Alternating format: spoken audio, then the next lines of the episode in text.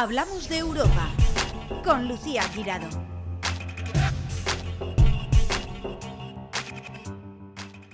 Bienvenidos una semana más a Hablamos de Europa, el programa que acerca a la Europa de las oportunidades a los ciudadanos para que sus proyectos se hagan realidad y que pone la lupa a todo lo que ocurre en Bruselas. Y aquí tenemos con nosotros a Bartolomé Fuente, responsable de fondos europeos para la Europa del Este, que no es poco, pero aunque no sea poco, pues también es vicepresidente de Partenalia y presidente de EUMANS. Eh, hola Bartolomé. Muy buenos días. Muy buenos días. ¿Cómo estamos por Europa? Encantado de estar aquí de nuevo. Igualmente, igualmente. Por Europa estamos genial. Bueno, en algunos eh, sitios más frío que en otros, porque ya estamos en, invierno, en la zona eh, este y en la zona norte, pero vamos, y además se nota cuando vienes a España la, el clima es algo espectacular, lo que ah. echamos de menos cuando estamos fuera. Hombre, España se echa de menos siempre. Bueno, cuéntame, en la semana pasada estuvimos hablando, en la última ocasión estuvimos hablando de, la nueva, los nuevos fondos ¿no? que ya estaban aquí. Y yo te preguntaba, ¿por dónde van? ¿Por Bruselas, por París, Madrid o en la Comunidad Valenciana? O los ayuntamientos. ¿Dónde están esos fondos? ¿Cuántos son? ¿Y qué partidas son las más golosas? Efectivamente, en el último programa, hace 15 días, hablamos de precisamente la adenda de los 95.000 millones de euros que han concedido a, España dentro de los Next Generation, que estamos ya en torno eh, al final por, por encima de los 152.000 millones de euros. Y un poco empezamos a hacer una distribución de hacia qué áreas temáticas iban a ir. Recuerdo que comentamos una que pusimos énfasis, porque esto no debería para hacer casi una serie en Netflix. Además, de verdad. Eh, varios capítulos. la vivienda. Recuerdas que hablamos de la vivienda, que además es importante, y, pero hay muchísimas más. Los fondos que van destinados a las comunidades autónomas, que comentamos que era el Fondo de Resiliencia Autonómico pues van destinados 22.000 millones de euros. ¿Y eso qué es? Tradúcemelo, porque la vivienda para poner antecedentes estuvimos ah, hablando que se amplía el plazo y el dinero pues para invertir en, en acondicionamientos térmicos. Por una parte era vivienda social, y alquileres. el acceso... Y además este, este apartado especialmente tiene una consideración en, este, en la adenda, en los documentos, mm. cuando los lees con detenimiento, y es que no habrá que devolver nada de estos fondos. Serán no retornables estos que van destinados a los cuatro ejes. A ver, pero esto de los no retornables, ¿realmente en qué se traduce? Se traduce que en el 2026, que es la fecha límite en la que se supone que los Next Generation tienen que estar ejecutados, hay eh, determinados objetivos que van a que se ha flexibilizado la adenda, es decir, las reformas que, que incorpora esa adenda, también lo comentamos hace 15 días, aunque no mm. entramos a analizar con detalle las reformas que plantea Europa, y es importante también que se debieran de dar a conocer, algún día lo contaremos, porque también cuando se aprobaron los 140.000 millones, eh, recordarán los oyentes que se acompañaba de una documentación que son una serie de reformas que tenía que hacer eh, el Estado español. Una de ellas muy importante, que además entra sin retorno también de, estos fondos, eh, del de la vivienda, la reforma de la administración pública. a ver, ¿va a ser más ágil, va a ser más rápida? Exacto. y además, especialmente en esas eh, reformas se indica que no hay problema en que en el 2026 no esté, digamos, ya consolidado la reforma de la administración pública, pero sí que tiene que existir el compromiso de que esté todo comprometido los ejes de la transformación de la administración pública y en ella hace especial énfasis en la simplificación de los procesos, especialmente también para el acceso a los fondos europeos. Es decir, ahí la, la Comisión insta a que seamos más ágiles y una forma de ser más ágiles simplificar los procesos. Sí, porque también eh, avanzamos un poquito ¿no? el otro día que tú, eh, aparte de la simplificación y que sea todo más fácil, porque además yo, hasta a mí a veces se me hace bola que se dice, ay madre mía, tengo que pedir estos fondos, y fíjate que me los conozco, ¿vale? Pero eh, también estuvimos hablando no solo de simplificar, sino de ayudar, ¿no? A- adelantar si una, si tú presentas un proyecto y ese proyecto está aprobado, por ejemplo, para poner placas solares, oye, pues si ya te ha dicho la Generalitat Valenciana, la Consellería, eh, que está todo ok y que vas a recibir esa ayuda, pues que te la adelanten, porque nadie, muchas Sí. personas, ¿no? Y tú estabas a favor de eso, por ejemplo. Claro, por supuesto. y Eso entra dentro de lo que podríamos denominar simplificar los procesos. Es decir, no solo en la fase de qué requisitos necesitas, que eso tiene que ser lógicamente proyectos solventes y alineados con los ejes que estamos hablando, pero una vez eh, tienes, la administración tiene determinada eh, información de, de la ciudadanía, de la pyme, de las empresas. No es necesario que, la- lo venimos diciendo hace mucho tiempo, que tengas que aportar de nuevo una documentación que la administración ya la tiene. Por tanto, la administración, desde el punto de vista de la, eh, de la administración electrónica, tiene que eh, responsabilizarse de ello. Eso por una parte. La otra, simplificar y acelerar los procesos, que efectivamente que cuando se apruebe un proyecto, el tiempo de tardanza en recibir la financiación no sea un elemento que disuada o que eh, aísle al beneficiario, porque entonces muchos no se presentarán o no ejecutarán el proyecto después de habérselo aprobado. Esa es una parte muy importante también. Pero en todos los casos, lo que sí que se permite, que para mí es una gran noticia, es que el fin para algunos, como es el alquiler social, el, Green Lead, las dirigidas a emprendedores y, también las dirigidas a las que tienen que gestionar las comunidades autónomas, no habrá límite de diciembre del 2026. Es decir, se gestionar, tendremos más tiempo para ejecutarlo. Ahora bien, insisto, tendrán que estar dirigidos ya. Es decir, no podemos tener eh, mil millones pendientes de decir a cómo planteo el gasto de esos mil millones, cómo hago la convocatoria, con qué características van a ser los beneficiarios. Eso tiene que estar en marcha. Que luego se tarda en, en adjudicar o en consumir los mil millones en vez de dos años, tres, como consecuencia de, pues no sé, imaginémonos la digitalización de la pyme, el ritmo de las pymes que se están digitalizando por un montón de factores Es que más aquí lo hemos lento de lo que se comentado, pensaba. es más lento, el porcentaje de pymes está siendo más lento de lo que se esperaba. Por tanto, está consumiéndome un, un nivel más bajo de dinero del que se esperaba. ¿Eso qué quiere decir? Que además de simplificar los procesos, además de lo que se está comentando aquí, el que si ya está claro que eso iba a ir a digitalizar la pyme, si en el 2026 solo hay una digitalización del eh, 60%, no se tendrá que decir punto y final y devolver el resto, sino que podrá ampliarse, pero tiene que estar en marcha ya. La ver si vivienda ¿crees que social. pasará para- también con la EDUSI? La no, la EDUSI no. La EDUSI es- no, no tiene nada que ver con los Next Generation. La vivienda social que van en esta, en esta adenda también de los 95.000 millones va a tener el mismo tratamiento. Un tratamiento en el que si está planteado ya la convocatoria, aunque haya dificultad de, de informar, de tramitar por parte de la ciudadanía beneficiaria de ello, no va a haber impedimento en que se prorrogue más allá del 2026. Es decir, y los que y los fondos que gestionan las comunidades autónomas, tres cuartos de lo mismo.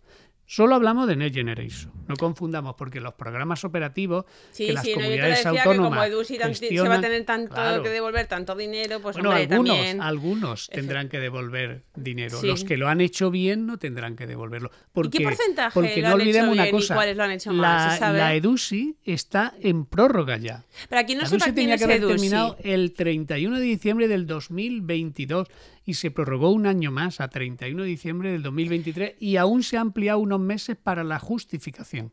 Es decir, hasta mayo junio del 2024 se podrá estar certificando y pero solo certificando, ¿no? Ya no se puede nada No, ya más. no, ya no puedes entrar en fase de contratar proyectos. Vale, O sea que en Valencia, los de mm, zonas que no han Eh, hecho, sí, sí, eh, ya sí, se devuelve yo seguro, ¿no? no tendría, sí, yo estoy convencido de que si no surge otra nueva eh, resolución por ahí que diga lo contrario, las ciudades, que no es Valencia sola, hay algunas más, como por cuál, por ejemplo. pues no voy a poner nombres, por- porque, pues, si me olvido de alguna, aquellas que sí que lo decimos, tendría que decir Qué la- diplomático. tendría que decir el listado completo para Vale, que Pero hay un porcentaje muy alto de las eh, poblaciones que, que están teniendo una EDUSI que no que van a tener que devolver dinero. Pues- De, no sé, un 10, un 20, un 50. En cuanto a número de ciudades, no es mucho. En cuanto a cuantía, pues puede ser relativamente importante. ¿Qué ha ocurrido? Que las, las grandes ciudades han sido menos, eh, digamos, ordenadas a la hora de, ejecutar el Y son las que más tienen Y son los que se supone que, lógicamente, más dinero, pero también más recursos, más medios para hacerlo. Las ciudades medianas y pequeñas que algunas estamos, entre ellas estamos incluidas, bueno, pues eh, han tenido menos capacidad, pero han sido más conscientes de que había que organizarse mejor. Vale, a ver, no tenemos la lista, pero pon algunos ejemplos que de, nombre no de, que lo hayan ejecutado bien. bueno, eh, pues eh, Ontinien lo ha ejecutado bien, Cuart de Poblet lo ha ejecutado bien, hay municipios medianos, Torrent lo ha ejecutado bien, hay bastantes municipios que lo están y que lo han ejecutado bien. Bien me refiero que estén por encima del 90 ya, en la fecha que estamos, ejecutar más del 90%. Ya no de Guardepolet está en el, en el 98%, pero hay muchos que están en el 95, 96, 97 eso es una buena ejecución de, de, una, EDUSI. Porque para la gente que aún esté un poco así, ¿qué es una EDUSI? ¿Las siglas a qué responden y para qué? EDUSI es una estrategia de desarrollo urbano sostenible. Es decir, ahí pueden intervenir proyectos de tipo social, proyectos de infraestructura, proyectos de digitalización. Es decir, en la mayoría de municipios se han hecho smart cities, se ha hecho movilidad, integral. Se han, integral. Eso es el cambio de una visión de tu municipio en el que el objetivo es reducir huella de carbono. Se ha utilizado eso, por eso es estrategia de desarrollo urbano sostenible. Es decir, cómo transformamos nuestros municipios y hacemos eh, que se viva de una forma sostenible. La movilidad, pues transformar la velocidad de los, eh, los sitios de la eh, circulación por el municipio, identificar plazas de aparcamiento, identificar plazas de aparcamiento especiales para personas con movilidad reducida, el que puedas tener aparcamientos públicos que, que puedan tener una herramienta que te guíe dónde está la plaza libre, el que puedas tener los parques y jardines regados con sensores de demanda de, de humedad no de programación. O la construcción, a lo mejor, de aparcamientos, más públicos para la ciudadanía. que tengan en que los aparcamientos no estén en los extrarradios, sino que puedan haber ciudades donde cada 300 metros tenga un aparcamiento público. Claro, porque es verdad que dicen, no, es que, que no, el tráfico por el centro de la ciudad, dices, vale, ¿dónde parco? Ah, en el parking de allí. ¿Cuánto me cuesta? Pues no, claro, pero también cambiar, cambiar el, concepto de movilidad, estimular a que la ciudadanía utilice más la bicicleta, estimular que la utilice los vehículos eléctricos, el que pueda ir caminando mucho, es decir, todo eso en, eh, hay datos en Cuart de Poblet, por poner el ejemplo del, municipio que lo, que lo conozco más, que hemos pasado de, de hoy en día más del 56% de la ciudadanía hace la mayoría de sus tareas a diario a pie o en bici. Sí, pero siempre habrá un porcentaje, lo sabemos bien, que por sus condiciones físicas o por cualquier otro aspecto necesiten. Eh, claro, no, y que no tiene nada que ver que yo mm. el 80% de, de mis acciones pueda hacerla eh, en movilidad a pie o bicicleta o moto eléctrica, que hay otras que inevitablemente necesito el vehículo. Eso nos obliga a que también contemplemos que las plazas de aparcamiento disuasorias tienen que estar repartidas por los municipios. Y ahora no, que acaba de grandes concentraciones. Ahora que acaba EDUSI, ¿va a haber algo que lo sustituya? No, claro que hay más EDUSI y más convocatorias de fondos. Eh, lo que pasa en el EDUSI es entran casi todas las áreas de un ayuntamiento a poder beneficiarse del mismo, porque es eso, hmm. una estrategia urbana. Se acaba. Pero se acaba. Pero bueno, hay áreas muy temáticas que, de hecho, mañana, eh, no, ayer, ayer, hicimos una formación a trabajadores para que sepan cada área dónde puede bucear hoy en día en fondos estructurales o en fondos de generation para cumplir su plan de mandato. La mayoría de los ayuntamientos. los a ver, hay que ir a, a, todos. A todo. A todos. Todo, a todo.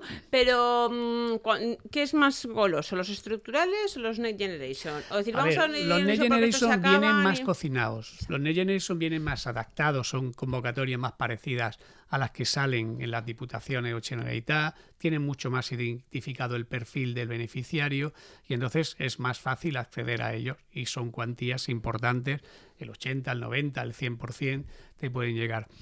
Ahora, son más estables porque pertenecen a la estructura de los fondos europeos la concurrencia competitiva. A mí es que me apasiona. La concurrencia competitiva te mm. permite que tú puedas crear tu propio proyecto y presentarlo en ocasiones a varias convocatorias. Te permite, es más complicado. ¿eh? eh tiene tiene una parte más compleja porque además Más no, creativa, vas, no no vas vas- solo, claro. vas con socios de varios países, pero también son proyectos de muchísimo más alcance y muchas más Sí, pero variadas. el pequeño comercio no va a acceder a... Sí, si Sí, entra en pero- red, sí. Si entra a formarse en red, Pero sí. que no es lo habitual, Como me los refiero. pequeños ayuntamientos. Hay infinidad de ayuntamientos y asociaciones. Fijaos, hay una red importantísima a nivel europeo que son mayoritariamente asociaciones sin ánimo de lucro, asociaciones de carácter social.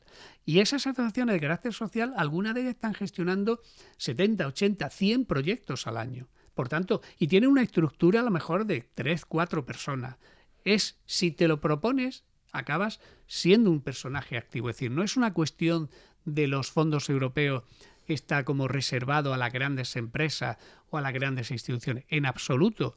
Hay infinidad de redes internacionales, Euroreso es una de ellas, donde se gestionan entre 400 y 500 proyectos al año y la mayoría, insisto, hay mucha institución dentro de ello, pero hay montones de veces que los líderes, los coordinadores del proyecto son fundaciones, asociaciones, en muchos casos sin ánimo de lucro, que desarrollan su actividad en el mundo social, en el mundo de colaborativo, en el mundo medioambiental y que los ves de forma aislada su estructura de crédito y dices, bueno, aquí hay cuatro. Y a Bueno, ver, de los que quedan, eh, de los fondos que quedan por llegar, a ver cuáles son también los más golosos. Y a ver, ¿hay alguno que te que haya llamado la atención?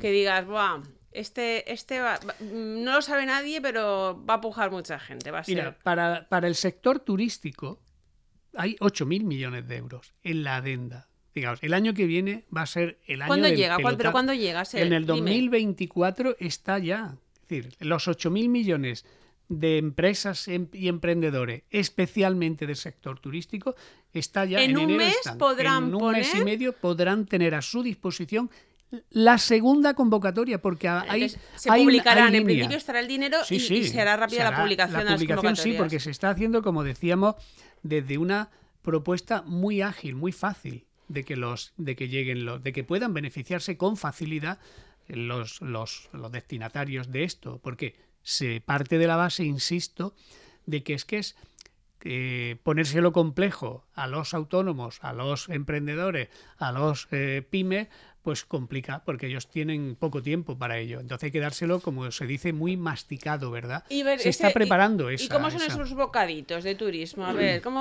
¿a qué irá destinado? Turismo, rural, tal, turismo rural muchísimo. Hay una partida específica para el turismo rural, turismo inteligente, turismo sostenible, turismo laboral. Es decir, Y todo aquello que tú creas. que Mm. A ver, si háblame hacer. del turismo laboral, Claro, que el hemos adelantado alguna laboral. vez algo, pero a mí eso me encanta. El turismo laboral, que está es más en boga. convertir, y sobre todo es muy una oportunidad para nuestro país. Decir, convertir eh, los puntos de turistas, como que son los. Que es Benidorm, por Benidorm, ejemplo. eh, toda la costa mediterránea, Altea. Cullera, Altea, Denia, Javea, eh, Oliva, El, eh, el todo. norte. eh, Todo lo que es hasta ahora solo es turismo, o turismo de costa, o turismo El de típico turista. turismo de playa que se ha dicho toda la vida, incluso a veces despectivo, que no tiene por qué, al contrario. También laboral. Es decir, hay empresas que se instalan aquí en España en modo piloto, que tienen sus trabajadores aquí y que también tienen ya su familia, sus, sus parejas y sus hijos, y que ya están, por tanto, integrándose en, en el tejido del municipio, en el que están porque el, el clima, la gastronomía de aquí le atrae mucho. ¿Pero producen aquí o son solo.? producen aquí, están trabajando desde aquí y se desplazan solo de forma puntual a la sede central de su empresa, que puede estar en Noruega, en Holanda, en, en Claro, Londres, el frío que hace para, para reuniones de coordinación, pero hoy con el teletrabajo, pues... Muchas empresas rusas tengo entendido claro, también exacto. que están, eh, o sea, que empresas que ya estaban en Rusia, ¿vale? pero y que, que están viniendo aquí con todo, desplazan a sus ejecutivos bueno, que ocupan casi edificios enteros, Que ¿no? Efectivamente, así es. Y tienen sus sedes. Entonces, hoteles están reconvirtiéndose y están convirtiéndose en sedes de conferencias, que algunos tenían, pero otros no, en eh, mini apartamentos donde incorporan algo de cocina a las habitaciones donde tenían, donde el ejecutivo o la familia están viviendo. Y eso es todo el año, ya no es algo estacional. Y la gente tanto, con el teletrabajo volumen- también, ¿no? Claro, es que, Es que el teletrabajo ha cambiado, teletrabajo. claro, A raíz porque- del teletrabajo, un ejecutivo de cualquier empresa no tiene por qué estar presente en el edificio físico de la Mm. empresa, lo cual está propiciando que las sedes de las empresas no tienen que ser el punto de encuentro donde todos vayan, lo cual hace que la movilidad hacia la empresa, que hasta ahora la veíamos sobre todo en las grandes ciudades, ¿no? ¿Quién no ha oído decir que los gente que vive en Madrid tiene que desplazarse hora y media, dos horas para ir al punto de trabajo? Hoy en día, desde tu casa, Hmm. puedes trabajar algunos trabajos no, pero otros muchos Claro, sí. hay otros que es presencial, pero es verdad, yo conozco Pero hoy en muchos día que amigos vamos que hacia la en... robótica, la inteligencia artificial, pues hoy infinidad de departamentos Mm. de empresas de estos sectores emergentes que no necesitan estar compartiendo espacio físico y que comparten la información y la información ya la tenemos en la nube y está compartida y estamos conectados a la misma distancia en el, en el tabique de al lado que a 3.000 Claro. kilómetros. Y luego sí que hay centros que pues se alquilan determin- en determinadas ocasiones para mantener reuniones, pero es verdad, como te comentaba, yo tengo muchos amigos que, que trabajaban en telecos o, en arquitectura. Dice, claro, es que es- nos o sea, los mm, empresarios ya se han dado cuenta de que eh, rendimos igual o más estando en nuestras viviendas, porque el trabajo que hacían es delante de un ordenador, por videoconferencia, pues para Claro. hacer eso. Es cierto, por ejemplo, yo reconozco, yo creo que rendiría menos en casa entre las niñas. Esto siempre tendría algo también que hacer, Bueno, ¿no? pero, hombre, Pero eso la hay por que crear gente que espacio en su casa que sean de, de- con Claro, una pero concepción muy que hay de gente casa. que dice, no, no, yo teletrabajo, no, yo necesito salir de mi casa, pues también hay que darles esa oportunidad, o crear Sí, los sí, claro, por coworking, supuesto. o ¿vale? Es decir, que yo creo que la Pero vida es que- ahora se está adaptando a... Correcto, pero todo eso conlleva en espacios compartidos. Hoy en Bruselas la mayoría de las sedes son, son sedes compartidas en el edificio. Hmm. Y están, bueno, aquí estamos en espacios compartidos, esta, eh, Hmm. esta emisora de radio. A lo que voy es que eso en el fondo hace que se reduzca mucho un elemento muy contaminante como es los desplazamientos fijos Claro. a diario a los centros de trabajo. Eso era, son unos niveles altísimos. Bueno, pues si eso además que la ciudadanía va cambiando su filosofía y le encanta mm, no dedicarse unos años solo, solo a trabajar como hacían nuestros padres y nuestros abuelos, era Sí. 24 del día, 365 días, sino combinar y cada vez más las generaciones quieren también tener Sí, un sí. tiempo de ocio y disfrutarlo casi a la vez. No la gente prefiere ganar menos dinero, Correcto. pero vivir Ese- ese más. tip- yo me he ese dado cuenta con las nuevas generaciones ese que entran, planteamiento a nuestros Mm. abuelos o a nuestros padres mí, era impensable. y- y mi Teníamos una educación de acumular, acumular el por si, por si, luego ya veremos. O no acumular, pero es gente- verdad que, que- sí, que ese trabajo, dices, ya, trabajar y es decir, me trabajar, van a pagar sí. lo mismo, pero yo el Pero trabajo yo- este lo tengo que cumplir Claro. o las horas que me tenga que quedar. Hoy, pero hay gente que dice, no, no, es mi hora y me voy. El europeo, bueno, yo creo que la Sí, mayoría sí. de las sociedades valora el decir, no, yo tengo menos ingresos, pero tengo otra otro tipo de calidad de Mm. vida. Para mí eso es eh, un no salario se en especie. En especies, claro, que Claro. no se paga, efectivamente. Y algo que para terminar, Bartolomé, quieras destacar hasta el próximo día, porque esta es... eh, eh, eh, Bueno, solo hemos descrito un poco que, que nos, Que no, muy no nos eh, queda. nos retrasan y que nos permiten no, no tener que cerrar los Next Generation en el 2026 en algunos casos. Fíjate, hemos dicho al principio que necesitaríamos casi una serie de Sí, estas que de- hay para en Netflix y compañía, porque aquí tenemos hasta 85.000. Hemos descrito entre la semana pasada y esta 48.000. Todavía tenemos casi 50.000 millones que no hemos descrito hacia quién van y cuándo van a salir. La próxima Tendremos que convocatoria que, que más tengo que, que pedir unas ayudas, me voy a sentar con Bartolomé y les voy a contar la, la experiencia de cómo es redactar unas ayudas mano a mano con Bartolomé no Muy bien. Fuentes. Un placer. Muchísimas gracias. Una semana más en Plaza Radio, La Voz de Valencia Plaza, hemos hablado de la Europa de las oportunidades y de la actualidad del viejo continente, porque lo que ocurre en Europa te afecta directamente. Encuentra todos nuestros podcasts en nuestra web 999plazaradio.es o en tu plataforma preferida. 99.9 Plaza Radio, la voz de Valencia.